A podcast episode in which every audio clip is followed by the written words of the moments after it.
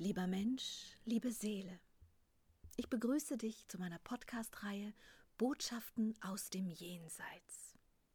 Seit einem Nahtoderlebnis habe ich die Gabe, mit den feinstofflichen Ebenen des Kosmos zu kommunizieren. Dies geschieht in einer Form tiefer Meditation, in der ich bestimmte Wesenheiten der jenseitigen Welt bitte, mit mir in Austausch zu treten. Als eine der ersten Kontakte ins Jenseits zeigte sich mir mein alter Freund und Lehrer, Freund der Indianer. Und es ist mir jetzt hier eine große Freude, dir nun diese Gespräche als Ergänzung zu den Büchern auf diese Art und Weise nahezubringen. Lieber Freund der Indianer, bitte beginne festzuhalten, was du zum Thema Feinde des Lebens festhalten willst. Die Feinde des Lebens sind Wesen, die nicht das Wachstum und die Entfaltung als Lebensziel leben, sondern die Verengung und die Beengung. Es gibt im Kosmos eine Regel, die verbietet, dass man in die Formen des Seins beschleunigend eingreifen darf. Ich meine damit, dass wenn Wesen in einem derartigen Zustand der Kraftlosigkeit und der kraftlosen Verbindung verweilen, diese keine Beschleunigungen erfahren dürfen über andere Wesenheiten. Was bedeutet, dass alle positiven Kräfte des Kosmos nicht eingreifen dürfen, wenn derartig negative Kräfte wirken. Dieses Gesetz ist die Folge des freien Willens, der von allen Energien respektiert und akzeptiert werden muss. Niemand kann eingreifen, wenn er nicht darum gebeten wurde. Diese Tatsache bedingt unbegrenzte Verantwortung für die Energie selbst, die ihr alle seid. Bitte berichte mir noch mehr, was die Feinde des Lebens denn nun genau bedeuten. Die Feinde des Lebens begehen verschiedene Wege. Manche wollen die Kraft erfahren, wenn sie verschiedene Menschen morden. Andere wollen die Erfahrung machen, wenn sie viele Tiere vernichten. Wieder andere begehen Selbstmord, wobei es in diesem Fall Differenzierungen gibt. Nicht das Erfahren des Endes dieses Lebens ist die Problematik, sondern die Erfahrung der Lebensaufgabe. Was ich sagen will, ist, dass jede Art von Mord, und sei es selbst die an einem selbst, negative Resonanzen hervorbringt. Ist das eine Tatsache oder ein Gesetz? Warum ist das so? Das ist so, weil die Kraft des Kosmos Leben hervorbringen will. Und nur das Leben selbst als Ausdrucksform der Kraft der Quelle entscheiden kann, wann es die Form verlässt, nicht aber das Wesen in der Form. Diese Entscheidung widerspricht dem Gesetz der Erlaubnis, die im Kosmos Leben fördern will. Jeder, der Leben vernichtet, widersetzt sich diesem Gesetz und beginnt einen langen Weg der Reinigung, diese erfolgte Tat zu verstehen und wieder auszugleichen. Wie der Ausgleich letztlich bei jedem selbst aussieht, ist nicht zu beschreiben, denn jede Energie hat ihren eigenen Weg, und nie ist es der gleiche Weg, wie ein anderer ihn ging. Daher möchte ich nur darauf hinweisen, dass es zunächst Feinde des Lebens gibt. Menschen, die anderes Leben vernichten. Und ich möchte darauf hinweisen, dass diese Wertung über diese Schicksale nicht in unserem Bemessen ist, sondern vom Kosmos selbst geschieht. Die Widersetzung gegen die Erlaubnis, nicht eingreifen zu dürfen, darf nur der Kosmos selbst. Die Liebe ist die Kraft, die uns führen soll, nicht die Traurigkeit, nicht die Trennung. Wer Leben vernichtet, trennt den Fluss der Natur vom Fluss des Kosmos. Dieses Gesetz zu brechen bedeutet viele kraftvolle negative Impulse zu setzen, die alle ausgeglichen werden müssen. Also für mich heißt das zusammenfassend, es gibt Menschen, die kraftlos sind. Es gibt Menschen, die die Verbindung deswegen weniger erfahren und es gibt deswegen immer Menschen, die Leben vernichten wollen aus diesem Empfinden heraus so wenig Verbundenheit zu empfinden. Und wenn sie das tun, dann brechen sie ein großes, heiliges, kosmisches Gesetz. Richtig? Richtig. Dann lass uns bitte genau nachfragen. Wir müssen ganz detailliert sein. Was zum Beispiel, diese Frage bietet sich jetzt echt an, was zum Beispiel passiert mit einem Wesen wie Hitler, der zum Beispiel sehr viele Menschen ermordet hat, im Glauben an irgendetwas? Ist so ein Mensch ein Feind des Lebens? Ja, er war eine massive Kraft der Zerstörung des Lebens. Dafür braucht es nun viele, viele bereinigende Wandlungen, um dies zu korrigieren. Doch wenn er es gewandelt hat, ist es seiner Energie erlaubt, wieder weiter und weiter zu werden. Nur der Ausgleich an sich ist eine Frage, die ich nicht beantworten kann. Aber was ist mit den ganzen Soldaten, die in seinem Namen gehandelt haben? Sind die dann auch Feinde des Lebens? Nein. Diese Menschen waren Werkzeuge des einen Wesens, der sie anführte. Daher sind sie nicht Feinde des Lebens. Feinde des Lebens sind Menschen, die bewusst handeln und bewusst entscheiden, wann sie morden oder nicht. Menschen, die diesen Auftrag tun, haben zwar einerseits die Wahl, diesen Auftrag nicht zu erfüllen, dennoch weiß der Kosmos zu unterscheiden und zu erkennen, wo eine aktive, lebensbedrohliche Energie existiert und wo nur eine dienende Energie existiert. Gut, das habe ich verstanden. Und es macht auch irgendwie Sinn. Gehen wir mal weiter. Die Menschen müssen sich ernähren und auch dafür werden Tiere ermordet. Was ist damit? Sind Menschen, die Tiere ermorden, um zu essen, auch Feinde des Lebens? Das ist eine sehr diffizile Frage. Denn hier musst du fein unterscheiden. Denn Menschen, die Tiere morden, um zu überleben, werden deshalb nicht gleich zu Feinden des Lebens. Dies ist lediglich der Kreislauf des Seins. Doch morden die Menschen, um massenhaft Fleisch zu erzeugen, das dann erneut weggeworfen werden muss, dann beginnt ein Teufelskreis. Diese Menschen handeln zwar im Auftrag der Menschen, die diese Institutionen leiten, doch erschaffen sie die Fülle dieses Leides durch ihr Morden. Wie meinst du das? Sie morden zu viel. Und dieses zu viel beginnt Ungleichgewicht zu verursachen.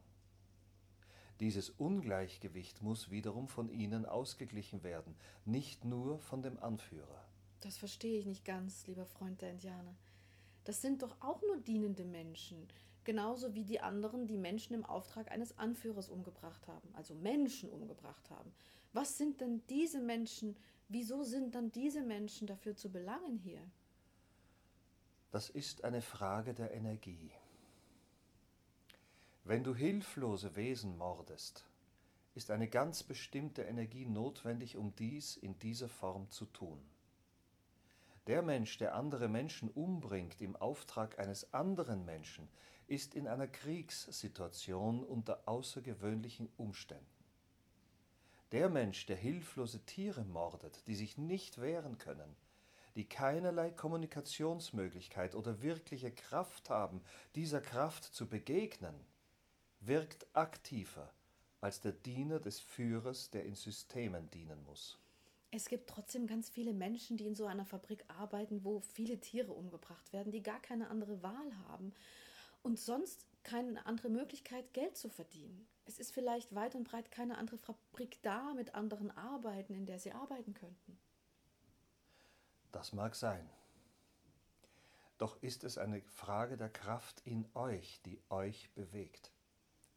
Und wenn ihr euch nicht von derartigen Orten fortbewegt, dann seid ihr in einer Energie, die Negativität erzeugt und werdet Teil davon. Diese Verantwortung liegt bei euch. Das ist ausschließlich der Fall, wenn Menschen mit ohnmächtigen Lebewesen agieren. Hm. Du möchtest also sagen, dass es ein Unterschied ist, ob man viele Menschen mordet im Auftrag von einer Gruppe oder einem System oder ob man viele Tiere ermordet, die ja auch alle die Problematik der Ohnmacht mit sich bringen. Das ist richtig. Ich treffe aber auch immer wieder Menschen, die sagen zum Beispiel, jemanden zu steinigen sei doch in Ordnung oder wenn Menschen eine bestimmte Religion gewählt haben, dann müssen sie eben damit leben, dass sie aufgehängt werden oder auf den elektrischen Stuhl gesetzt werden und so weiter und so weiter. Wie ist es denn mit diesen Punkten? Diese Menschen sind meist nur verunreinigt und nicht in Verbindung. Sie wissen nicht, was sie sagen. Sie wissen nicht, was sie dabei an Kraft erfahren würden, wenn sie tun würden, was sie da sagen. Doch solange sie nur reden, existiert keine wirkliche Verantwortung. Diese Menschen werden erst in Verantwortung gezogen, wenn sie wirklich handeln. Die Menschen, die steinigen, werden zu Feinden des Lebens. Die Menschen, die andere Menschen als Richter beurteilen und verurteilen, um sie zu ermorden, wie du gefragt hattest, diese werden auch zu Feinden des Lebens. Ihre Kraft wirkt so weit, bis ein Mensch den Tod findet, ohne den kosmischen Lauf, sondern durch den Menschen entschieden. Gut, aber dass diese Menschen andere Menschen zum Beispiel durch den elektrischen Stuhl ermorden oder ähnliches, das folgt den Gesetzen, die die Menschen verfasst haben. Und es gibt viele, die sagen, diese Gesetze sind Teil des Lebens, diese Gesetze sind Teil der Menschheit und sie sind deswegen auch Teil des Kosmos. Das ist falsch. Ihr könnt nicht die Gesetze der Menschen als höhere Gesetze, die über dem Kosmos stehen, ansehen. Nicht der Mensch macht das Leben, der Kosmos macht es. Und nur der Kosmos darf es auch nehmen, wenn die Zeit reif ist und der Körper kraftlos. Lieber Freund der Indianer, gibt es viele Menschen, die Feinde des Lebens sind? Ja, leider. Hm. Kannst du mir eine Prozentzahl geben? Ich weiß, es ist sicherlich schwer für dich, aber du siehst die Erde und du siehst die Menschen als Energie. Wie nimmst du denn die Feinde des Lebens wahr? Die Feinde des Lebens sind kraftlose, taumelnde Energien, die wie Vampire, so würdet ihr sagen, den Menschen die Kraft rauben, die lichtvoll sind. Es sind Energien, die Macht und Lieblosigkeit leben und weiter erfahren wollen. Es gibt in ihnen nicht einmal die Sehnsucht nach Liebe und Licht. Das ist die Problematik der Kraftlosigkeit, in der sie sind. Sie schwingen derartig niedrig, dass das Bewusstsein so niedrig ist, dass es keine Kraft hat, um Liebe überhaupt zu empfinden. Diese Formen sind letztlich sehr gefährlich denn sie leben wie Parasiten, ohne etwas zu geben. Es steht die Frage im Raum, warum Seelen überhaupt einen solchen Weg gehen. Hm. Das ist eine gute Frage. Doch der Kosmos ist vielfältig und er wertet nicht. Er liebt. Und wer die Liebe nicht wahrnimmt, ist nicht verbunden, wie er es könnte. Doch er lebt und er hat dadurch die Möglichkeit, diese Form zu verändern, wann immer er will. Der Kosmos wertet nicht. Aber ich dachte, der Kosmos wertet, nur beurteilen tun sich die Seelen selbst. Der Kosmos wertet nicht. Er bietet die Plattform, die ihr alle seid, um verbunden zu wirken oder eben nicht. Gut. Hm. Deswegen habe ich die Frage gestellt. Wie viele Leben, Lebewesen gibt es denn, die Feinde des Lebens sind? und wie viele, die es nicht sind. Weil wenn es mehr sind, die Feinde des Lebens sind, dann haben wir irgendwann ein Problem. Das ist richtig. Doch noch ist es ausgeglichen. Es gibt immer auch Feinde des Lebens, die den Weg der Liebe beginnen möchten. Dann werden sie wieder zu lebensfördernden Energien. Nur dauert dies auf eurer Zeitlinie eben manchmal sehr lange. Das Spiel ist ohne Wertung, Silvia.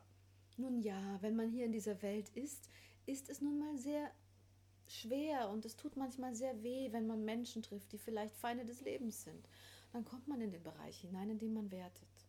Und das ist auch klar. Das ist, glaube ich, ganz menschlich. Ganz einfach, weil es weh tut.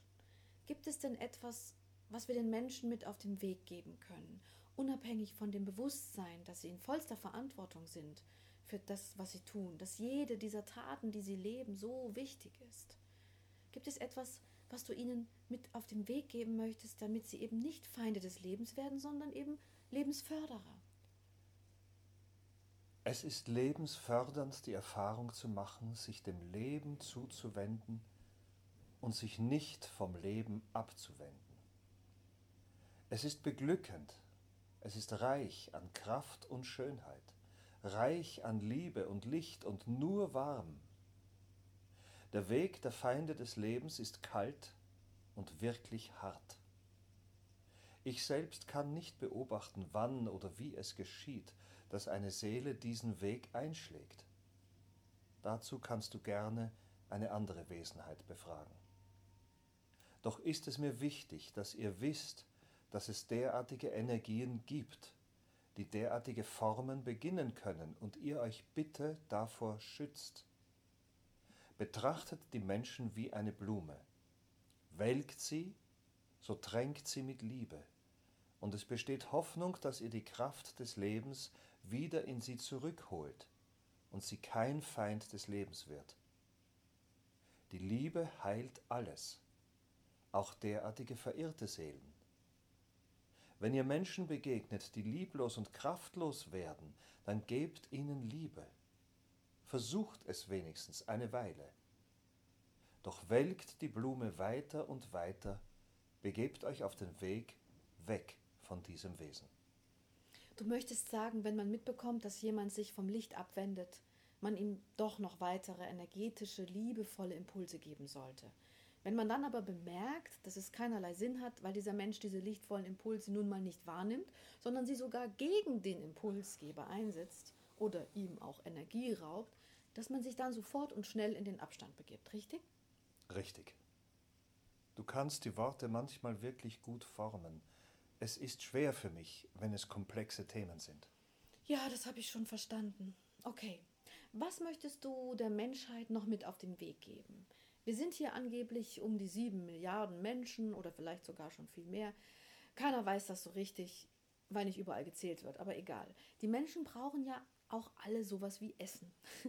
Ich komme wieder zurück auf diese Thematik, weil es wirklich ein sehr schwieriges Thema ist, finde ich. Was wäre aus deiner Sicht der Dinge die beste Form des Lebens, unabhängig davon, dass es keine Kriege geben sollte, in denen Menschen sinnlos einfach umgebracht werden. Was ist die beste Form für dich, in der die Menschheit so lebt, dass sie keine Feinde des Lebens hervorbringt? Diese Form wäre eine Form, die liebevoll und herzlich miteinander umgeht, lichtvoll und verbunden und warmherzig wirkt. Es werden nur die Tiere ermordet, die auch wirklich benötigt werden, und nicht Tausende mehr. Die Menschen, die dies tun, tun dies in liebevollem Bewusstsein, dass sie einem Leben die Kraft nehmen, um einem anderen die Kraft zu geben. Diese Menschen könnten durch Besprechung dieses Momentes der Energie, die sie aus dem Körper nehmen, die weitere Beschleunigung ermöglichen, indem sie sie befreit und dankend in den Kosmos zurückgeben. Diese Menschen wären Priester, die lichtvoll handeln, und verantwortungsbewusst den Tieren gegenüber. Das wäre mein Wunsch. Hm. Wenn du zum Beispiel Menschen, andere Lebewesen, also wenn Menschen andere Lebewesen aus Versehen umbringen, das kommt immer wieder vor. Was möchtest du ihnen dann raten? Dann sollen sie sich bedanken für die Erfahrung, die ihnen geschenkt wurde, und die Energie in den Kosmos beschleunigen, indem sie sie in Liebe besprechen. Wie zum Beispiel folgende Worte, Silvia. Ich danke dir für dein Leben und ich bitte den Kosmos um die Aufnahme dieser Energie in seine heiligen Hallen. Wohlbehütet und kraftvoll weiter zu wandeln in Liebe und Licht. Darum bitte ich. Danke, Liebe. Das ist also eine Art Gebet, das du den Menschen mit auf den Weg geben möchtest, wenn ein anderes Lebewesen aus Versehen zu Schaden gekommen ist, richtig? Das wäre sehr gut. Hm. Denn es gibt ja auch manchmal Unfälle, bei denen Menschen oder eben auch Tiere sterben. Und dann sollten Sie derartige Sachen auch sagen, richtig? Ja, das wäre sehr wichtig. Denn ihr tragt auch die Verantwortung für das Lebewesen, dem ihr Kraft genommen habt. Diese Tat kann ausgeglichen werden, schon in dem gleichen Moment, in dem ihr die Liebe hinterher schickt und das Siegel vollzieht.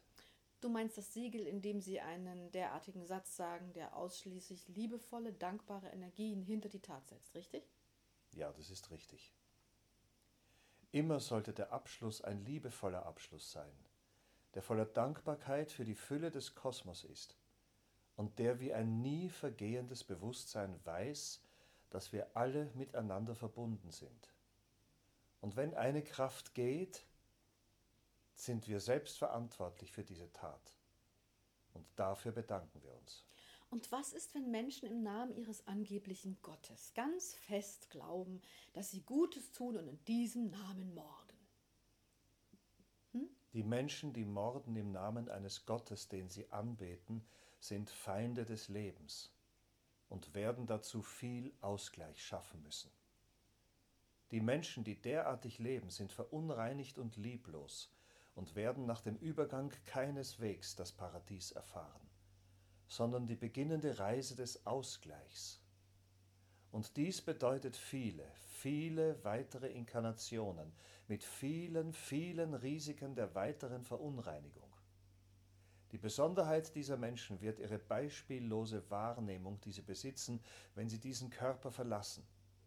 Denn sie werden die kosmischen Kräfte nicht wahrnehmen als Fülle, sondern den Mangel, den sie erschaffen haben. Das ist spannend. Möchtest du dazu noch etwas sagen? Es ist schon viel gesagt, doch das Thema ist sehr komplex. Ich könnte sehr lange darüber sprechen, besonders über die Problematik der Menschen, die nicht wissen, was sie tun, wenn sie morden, egal ob Menschen oder Tiere. Ich habe dazu noch eine andere Frage, die vielleicht etwas komisch klingt, aber dennoch uns alle betrifft. Wenn wir zu Hause Ungeziefer entdecken an Stellen, wo wir das nicht möchten und diese dann vernichten, was passiert denn dann? Ist das auch so ein fataler Gesetzesbruch oder wie ist das zu sehen? Die Größe des Lebewesens ist keineswegs Maßstab für den Gesetzesbruch. Die Menschen haben keine Erlaubnis zu morden nur um des Mordes willen. Nur die Beschaffung von Nahrung erlaubt dies und auch das nur in Maßen. Daher bitte, bitte, bitte, beginnt euer Bewusstsein weiter zu formen, dass ihr immer und immer wisst, was ihr tut. Und wenn ihr mordet, und sei es noch so klein, ist dies ein Gesetzesbruch. Der Kosmos wird den Ausgleich von euch fordern, weniger oder mehr. Hm.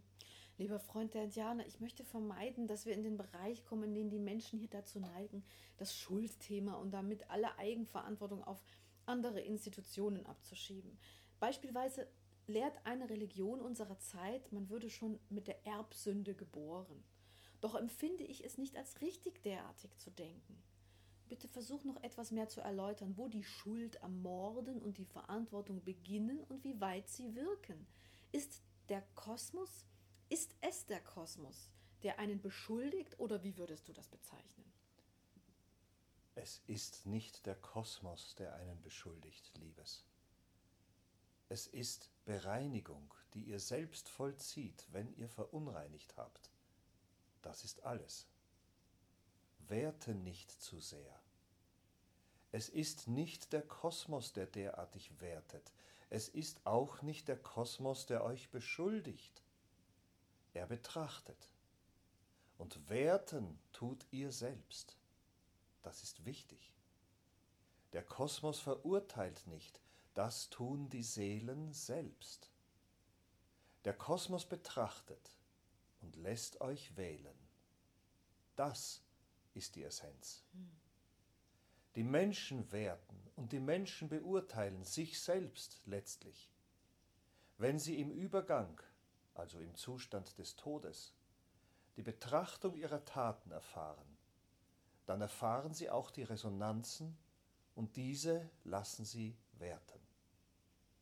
Diese Wertung aber ist noch eine Wertung aus der Erfahrung des Lebens heraus, und diese will weiter wachsen und reinigen. Daher bitte, berichte den Menschen, dass wir keine Wertungen vornehmen. Diese vollzieht ihr alle selbst. Nicht, wenn ihr lebt, sondern wenn ihr in den Übergang geht, die Resonanzen klar werden und die Taten in einem ganz anderen Licht erscheinen, im Licht der Wahrheit. Wow. Das schweift jetzt zwar etwas ab, aber wieso nennst du das das Licht der Wahrheit? Das Licht der Wahrheit ist die Erfahrung der Ganzheit. Diese Menschen fühlen dann das erste Mal nach langer Zeit in einem Körper, wie die Verbindung mit den Lebewesen und den Taten, die sie setzten, bestand. In jedem Moment. Diese Empfindung bewirkt, dass sie selbst richten über ihre Taten und ihr Wirken im Leben. Doch dann können sie sie nicht mehr korrigieren. Deshalb ist es mir so wichtig, dass ihr diese Worte hier hört und lebt in Bewusstsein und Licht. Dass ihr wisst, dass ihr jeden Tag, jeden Moment die Taten, die ihr gesetzt habt, ausgleichen könnt. Die Möglichkeit habt ihr nur in inkarnierter Form, niemals aber ohne Körper. Daher braucht ein Lebewesen, das als Feind des Lebens wirkte, beispielsweise viele, viele Inkarnationen, um diesen Prozess wieder zu reinigen, wo andere in der gleichen Zeitlinie viele schöne Erfahrungen leben konnten. Und diese beflügelt ihre Seele erweitern, erweiternd, weitern. Hm, verstehe. Möchtest du dazu noch etwas sagen? Das Wichtigste ist festgehalten. Ich bin soweit zufrieden. Was wird denn unser nächstes Thema sein? Die Lust. Was? Die Lust? Die Lust ist eine Kraft, die noch lange existiert, auch ohne Körper. Ach, also haben die Seelen Lust? Ja. Echt? Du musst feiner differenzieren, Silvia. Ich meine nicht die körperliche Lust. Ich meine die Lust am Leben. Ah, ich verstehe. Nun ja, ich freue mich sehr darauf. Danke dir, Liebe.